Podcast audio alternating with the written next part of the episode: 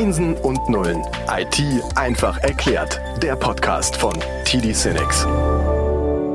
Herzlich willkommen zum Podcast Einsen und Nullen IT einfach erklärt. Wir sind jetzt in der finalen Episode, Episode Nummer drei in der Staffel Resilienz hybrider Arbeitsplätze. Präsentiert wird dieser Schwerpunkt von Quest und Microsoft von Quest kommend sind wieder dabei Bert Skorupski und Ragnar Heil von TD Cinex, Frank Siebmann. Wir sind jetzt schon in der dritten Woche hier in dieser Vierer-Konstellation zusammen. Wir wissen, wer ihr seid. Und jetzt soll es in der dritten Episode um Fallbeispiele gehen, um Use Cases, damit man das, was wir so erzählt haben, vielleicht noch ein bisschen besser einordnen können und ja, vielleicht auch so einordnen können, dass wir merken, ah, da, wenn wir das Framework von der letzten Episode nochmal nehmen, da und da ist vielleicht eine Schwachstelle. Uh, das habe ich eigentlich sicherlich ganz gut abgesichert. Aber wenn das und das noch kommt, dann muss ich mir da vielleicht auch nochmal Gedanken machen. Deshalb würde ich sagen, wir steigen da direkt ein.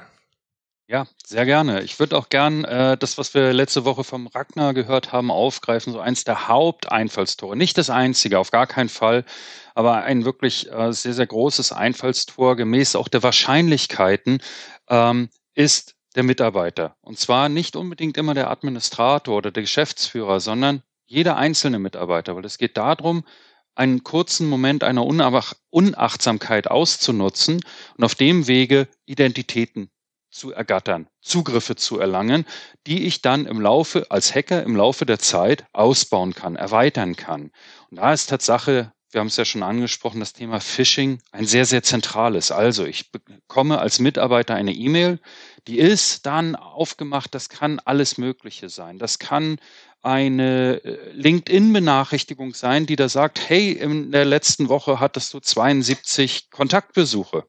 Sowas verschickt LinkedIn Tatsache. Wenn ich jetzt als Hacker die E-Mail super gut fingiere und sage, die Logos sehen gleich aus, eigentlich nehme ich die originale E-Mail und tausche nur den Link für welche 72 Kontakte haben mich denn besucht aus, um auf eine Phishing-Seite zu verweisen. So kleine Themen sind es. Und aus der Erfahrung heraus, die Unachtsamkeit ist des Hackers Freund.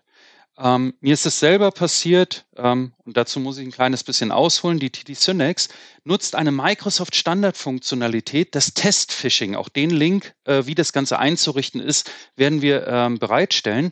Ähm, Test-Phishing. Die IT selber kann Test-Phishing-E-Mails an dedizierte, ausgewählte Mitarbeiter verschicken, alles schön nicht nach einem Schema F, sondern unregelmäßig und so weiter und kann das Ganze dann auch verfolgen. Hat der Mitarbeiter die E-Mail geöffnet, hat auf den Link geklickt, ja, nein, was mache ich danach?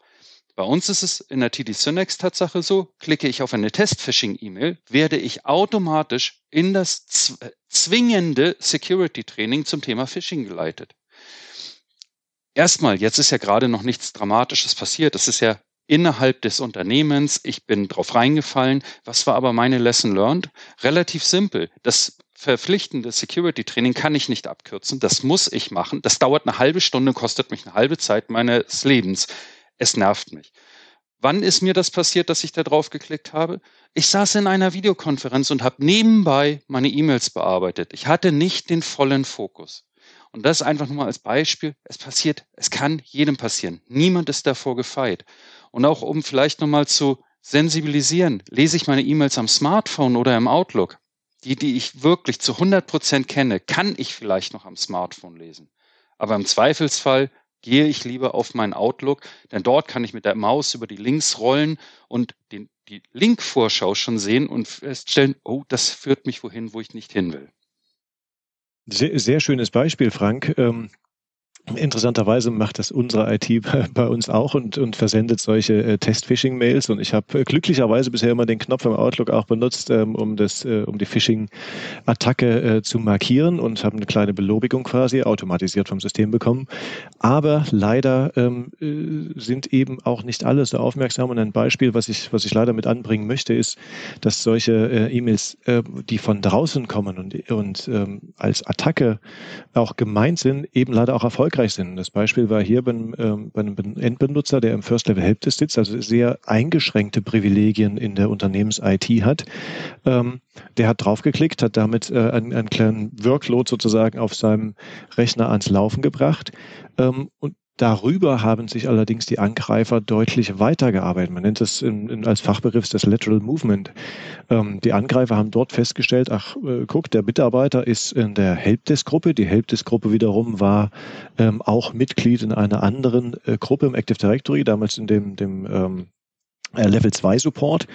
Und ähm, Angreifer machen da aber nicht Halt, weil nur Mitglied äh, des, des äh, Endbenutzers im Level 2 Support nützt noch relativ wenig aus Sicht des Attackierenden. Ähm, um an dem Beispiel zu bleiben, haben sich dort ähm, die Kollegen weitergearbeitet, festgestellt, dass auf bestimmten Systemen im Unternehmensnetzwerk, nicht mehr bei dem Helpdesk-Mitarbeiter, sondern auf ganz anderen, Mitglieder dieser Gruppe ähm, lokale Administrator waren, konnten dort wiederum einen anderen Workload ähm, aufspielen und ähm, weil zufällig auf dem System, und ihr merkt, wie lang die Kette werden kann, aber zufällig auf dem System auch ähm, Dienste liefen unter Nutzung von privilegierten, anderen, höher privilegierten Konten, äh, konnten diese damit abgegriffen werden und sie somit ähm, der Zugriff auf ein Konto erarbeitet werden, welches die Mitgliedschaften der sogenannten Domänenadministratoren, also quasi der Gruppe, in der definiert ist, wer alles Vollzugriff in meinem Active Directory hat, ähm, der dort die Mitgliedschaften ähm, beeinflussen konnte. Mitglieder zufügen, entfernen und sich auf diesem Weg quasi Vollzugriff auf meinen Verzeichnisdienst gewähren konnte und damit schlussendlich Vollzugriff auf meine Daten, auf meine Unternehmensdaten einrichten konnte. Super gefährlicher Weg und deswegen diese Awareness beim Endbenutzer ist super wichtig. Bett, was du sagst mit dieser Kette, die wir auch aus wirklichen Schulbüchern der Cybersecurity kennen und in dem man noch richtig ist, ist ja immer, das ist ja eine lineare Kette. Was wir jetzt aber sehen durch die vernestelten Gruppen, diese Nested Groups, ist, dass es hochgradig exponiert. Das heißt, wir haben nicht mehr eine Kette. Von dem Phishing-Angriff bis später ist dann derjenige dann in der globalen Admin-Gruppe drin, sondern wir sind das exponiert massiv und dadurch haben wir eine komplette Unüberschaubarkeit von Angriffshalszenarien. Das heißt, es ist nicht mehr linear, sondern grafisch kommt fast gar nicht mehr sichtbar. Und da ist wirklich der Punkt, hinschauen und mit Tools Lösungen halt ähm, arbeiten, um genau da nochmal sich die Angriffswege anzugucken, weil die Wege exponieren massiv. Und wenn man sich das dann visuell vorstellt, ist es kaum noch lesbar, weil es einfach so viele Möglichkeiten und Wahrscheinlichkeiten gibt.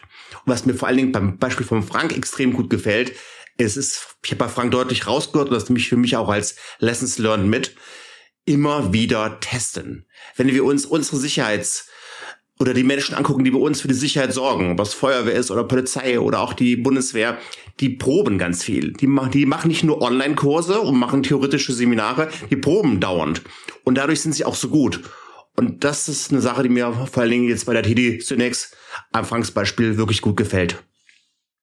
Ja, danke. Ähm, es ist Tatsache so, es geht absolut um die Sensibilisierung, es geht um die Aufmerksamkeit äh, jedes einzelnen Mitarbeiters und da, das ist ein Workload, den können wir nicht mehr nur auf die Security und der IT verladen. Um vielleicht noch ein Beispiel zu geben, weil das ist ein Schlagwort, das wir schon verwendet haben, ähm, wo Hacker weitergehen. Ähm, die verschleiern ihren Weg. Das, das liegt in ihrer Natur. Je länger ich meinen Eingriff, meinen erfolgreichen Angriff verschleiern kann, umso länger kann ich erfolgreich suchen. Bis hin zu, ich sammle Teams-Aufzeichnungen des Vorstands und schneide dann Teams-Sitzungen mit Bildern des Vorstands, was auch immer, zusammen und kann daraus Deepfake-Attacken machen. Das heißt, ich kriege einen Teams-Anruf mit Video einer manipulierten Audiospur und bekomme auf dem Weg Anweisungen, die es so gar nicht gegeben hatte. Das hat aber das mit kennen dem wir doch von Elon Musk. Mit dem, Genau, das hat mit dem äh, initialen Identitätsdiebstahl eigentlich überhaupt nichts mehr zu tun. Wow. Das kennen wir von Prominenten, die auf einmal irgendwas gesagt haben, dann hat man es bei Twitter geteilt, dann kam raus, ja, es war ein Deepfake. Und jetzt sind nicht mehr Trump oder Elon Musk das Opfer, ähm, sondern vielleicht der CFO, der mich dann per Teams anruft und mir sagt, hier überweis mal das und das dahin und zwar ganz schnell, weil wir haben ein Problem in dem Standort in Indien oder sonst wo. Ist das so? Genau das ist der Punkt. Ja, Boah, es werden dann kurzfristig an, es wird halt, solange ich mich im internen Netz austoben kann, kann ich die Hierarchie und die Personen, die für, für was auch immer verantwortlich sind, sehr genau identifizieren, weil ich habe Zeit.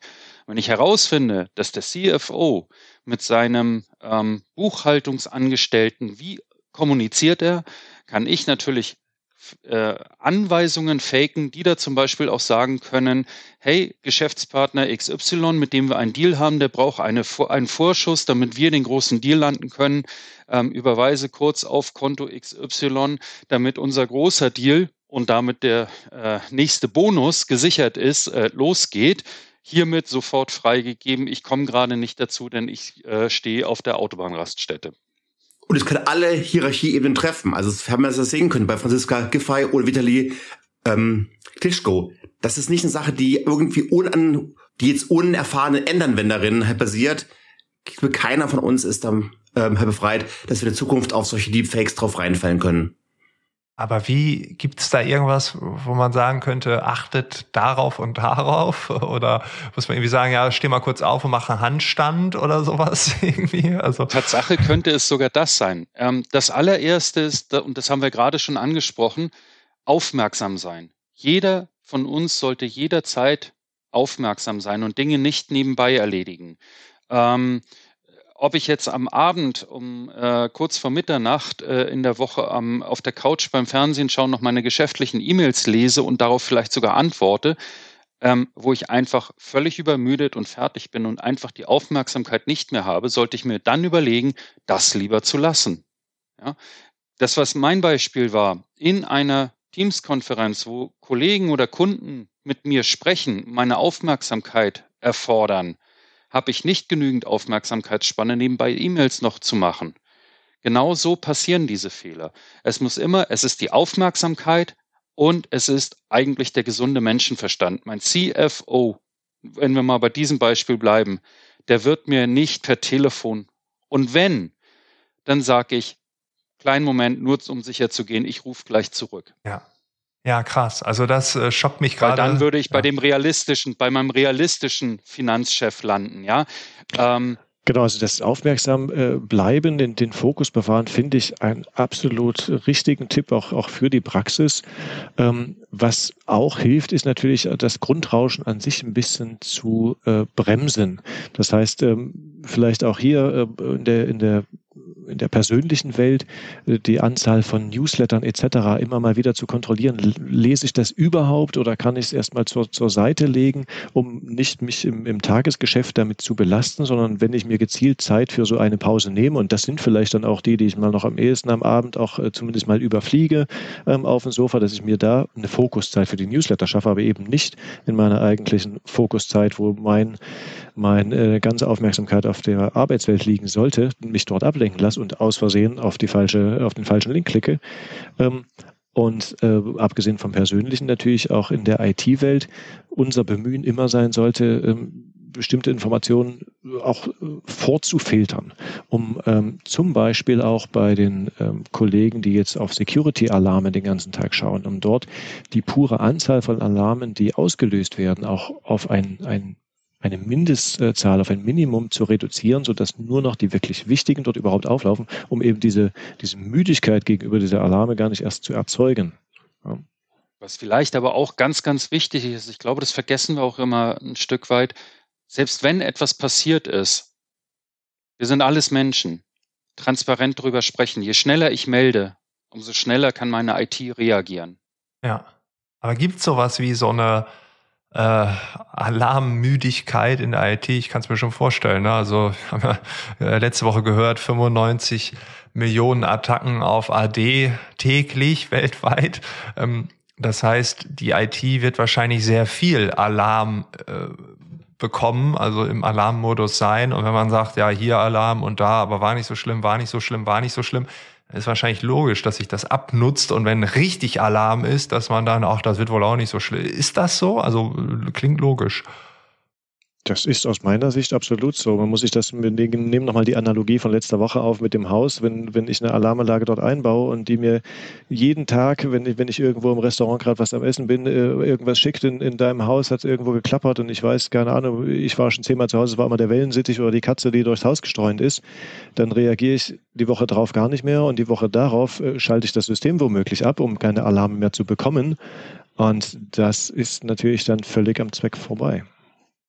Genau, und deshalb gehen wir auch bei der Toolentwicklung immer darauf hin, dass wir wirklich richtiges, auch nach klassischen Ampelfarben, ähm, grün, gelb, rot, dass wir immer wieder gucken, dass wir nur dann Nachrichten schicken an die Admins, wenn es wirklich kritisch und relevant ist. Das heißt, es geht viel um AI, Maschinenlernen und Mustererkennung.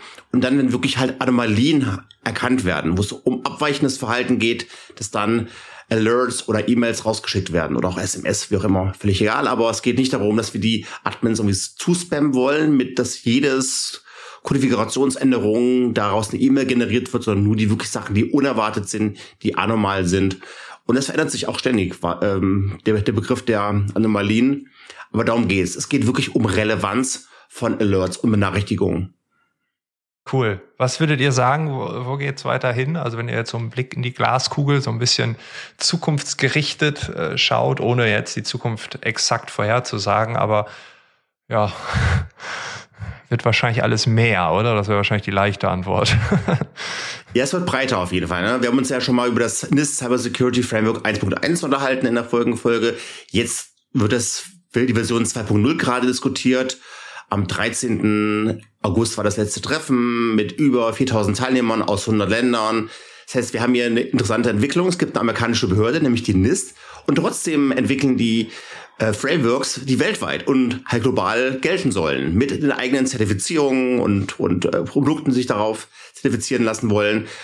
Von daher wird es stark weiterentwickelt. Ich sehe die Trends hier im Bereich von Maschinenlernen kommt rein, IoT kommt rein, Supply Chain kommt rein. Also wir sind wirklich weit weg. Das ist nur ein rein AD, Azure AD oder Grund Konstanten sind, die wir schon erwähnt hatten, Exchange, OneDrive, SharePoint Teams. Es wird immer noch weiter ausgebreitet, weil der Bedarf einfach so immens ist. Und schon die Resonanz, dass da 4000 Teilnehmer an der ersten Sitzung teilnehmen oder halt teilgenommen haben aus 100 Ländern, ist einfach enorm. Also es gibt gerade wenig Themen, ja. die so wichtig sind wie das. Ja, krass. Kann ich, kann ich zu 100 Prozent bestätigen. Wenn man sich auch einfach mal vor Augen führt, wie sah ein Angriff noch vor 20, 25 Jahren auf, aus? Da gab's äh, den Trojaner, den Virus und den Wurm mit ihren drei Funktionalitäten, die sie erfüllen sollten. Und wenn wir uns heute die Komplexität eines Angriffs anschauen, ähm, da muss man sagen, so ein IT-Forensiker, der einen erfolgten Angriff nacharbeiten muss und dokumentieren muss für zum Beispiel Versicherungen und Co., ähm, das ist ein derart höchst komplexer Job geworden. Ähm, das ist beeindruckend. Ich befürchte, es wird schlimmer und es wird komplexer, so wie Ragnar gerade schon sagte. Die Einfallstore werden immer mehr es bleibt spannend. Und wichtig ist, man kann es nicht alleine lösen. Von daher wäre es die falsche Botschaft, wenn man sagt, das machen jetzt nur die Kunden oder nur die Endanwender oder nur die IT, sondern nein, es ist eine Kombination aus Endanwender, IT, Tools oder auch dann noch starken Microsoft-Partnern. Alleine ist es nicht möglich. Ich, wir haben schon auf das Microsoft Cyber Security Referenzarchitektur darauf hingewiesen. Die ist so dermaßen komplex, das schafft man alleine wirklich nicht mehr. Genau. Ist vielleicht auch ein guter Hinweis, warum wir hier im Formationsflug das Thema angehen. Ähm, es gibt immer die Generalisten, die das Gesamtverständnis haben und die in ihrem Network, in ihrem Netzwerk auf die wirklichen Spezialisten für Einzelthemen herunterbrechen und dieses beantworten. Und darauf zu referenzieren, minimieren wir die Wahrscheinlichkeit für einen Angriff auf den kleinstmöglichen Wert. Dennoch vielleicht als, als Schlusswort die Erinnerung, äh, man kann sich leider nicht völlig sicher äh, fühlen. Es gibt äh, auch darüber hinaus ja noch weiterführende Ansätze wie äh, den Zero-Trust-Ansatz. Ein, ein geflügeltes Wort ist, äh, dass man immer davon ausgehen sollte, dass man im Endeffekt entweder schon angegriffen wurde oder äh, es noch nicht weiß, dass man es schon wurde oder spätestens morgen wird und das in sehr, sehr ausgeklügelten ähm, Art und Weisen. Ähm, die Eingreifer gehen nicht mehr mit der Gießkanne vor und, und schicken äh, schlecht geschriebene Spam-Mails, sondern extrem gezielt und das wird noch schärfer werden. Ja, die Zeiten sind vorbei, als es nur E-Mails gab mit Rolex und Viagra. Wir sind jetzt wirklich weiter. Wobei es die natürlich immer noch gibt, das muss man dazu sagen. ich bekomme sie nicht mehr. Aber wenn es nicht darüber ja. erörtern, warum das mir nicht mehr angeboten wird. Ja, vielleicht hast du jetzt öffentlich drum gebettelt und ab morgen kommen sie wieder. vielen, vielen Dank, dass ihr euch die Zeit genommen habt, uns in diesem so wichtigen Thema noch klüger zu machen. Ich weiß, das Thema Security ist immer schon irgendwie Thema gewesen, dieses Podcast, aber ich glaube, wir haben hier nochmal eine ganz andere Facette bekommen, ähm, auch nochmal ein anderer Ausblick. Und äh, ja, ich bin äh, weiterhin ein bisschen beeindruckt, dass aus einer amerikanischen Behörde so eine weltweite Community entsteht, die sagt, ähm, da muss was getan werden. Äh, da zeigt eigentlich schon, wie wichtig das Thema ist und äh, ja, dass sich so viele Menschen auch dran beteiligen. Vielen, vielen Dank euch. Ragnar Bert, äh, das dritte Mal steht dann irgendwann aus. Frank, du bist natürlich auch wieder dabei. Du musst ein bisschen aufholen, ne? Du bist dann ja erst bei der Sehr zwei, gerne. Aber das kriegen wir hin. ja. Alles Gute euch und dann hoffentlich bis bald. Genau, vielen Dank, dass wir wieder dabei sein dürften. Ja, vielen Dank. Klar. Vielen Dank fürs Zuhören. Ciao, ciao. Einsen und Nullen ist eine Produktion von TD Cinex und erscheint überall dort, wo es Podcasts gibt.